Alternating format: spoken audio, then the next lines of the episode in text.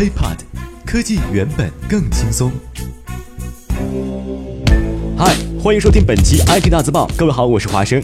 首先来关注国际方面的消息。Top two，美国芝加哥的一位教师在 Donors Choose 的 org 上请求教育资助，而 Google 芝加哥满足了他们的愿望，并且赢得了芝加哥市市长的表扬。哼，你猜人家 Google 送了我什么？啥呀？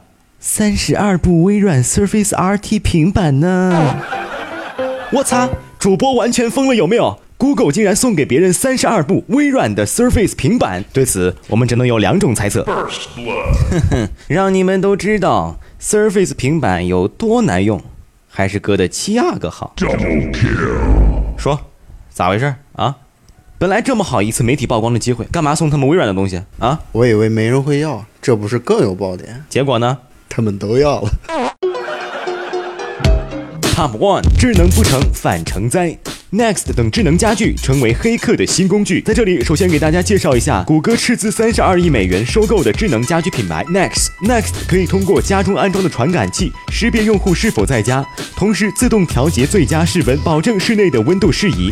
当人们都不在家的时候，Next 会自动将空调或电暖气调至低能耗档位，从而保证家里全部电器处于节能状态。然而，由于以上这种智能生态需要联网才能实现，这也成为黑客盯上智能家居设备的重要原因。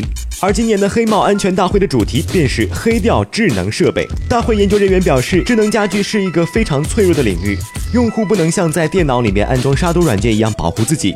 更糟糕的是，这是一扇秘密后门，只要他们想，心怀叵测的人就可以利用我们的智能家居，一直窥视你。这个怎么说呢？就像手机会中毒一样，我们不能因为有手机病毒的存在，或者像类似于 Heartblood 这样的安全漏洞而不使用手机或者不登录网站。那么，HeyPod 在此也认为，既然现在的智能家居市场普遍的安全系统还不够成熟，我们不如先尝试一些局部的智能家居，比如智能光控系统、智能温控系统等等。OK，再来关注国内方面的消息。Top two，在八月十六号，小米将在北京七九八艺术中心召开新闻发布会，正式发布 MIUI 六系统。就在今天，小米科技正式向媒体发出邀请函。让人颇为意外的是，邀请函中居然有一只多彩的棒棒糖。根据我们的推测，此次 MIUI 六的扁平化应该是必然趋势。而 MIUI 官方公布的消息显示，目前 MIUI 六已经开启内测招募，具体时间为八月八号至八月十五号。首批的适配机型为联通、电信版小米三以及小米四手机。对此，很多网友表示：“哇哦，好甜蜜啊！”你们怎么能这么想呢？在黑炮的看来啊，这颗棒棒糖意味着小米将会收购益达。为什么呢？餐后甜品嚼益达，要两粒一起哦。Top One，前几日凌晨，著名相声演员王自健在微博上公布正式进军手机行业。各位朋友，手机创业的事情呢，已经有了实质进展，对吧？各种优秀的创意呢，多得一塌糊涂，对吧？全新的用户体验，对吧？请等待明年暑假，对吧？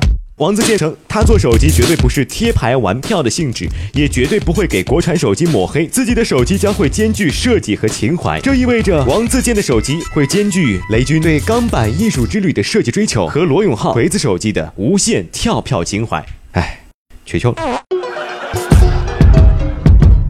IT 大字报不报你怎知道？我们下期再见。轻松爽口，让肌肤再无头屑烦恼。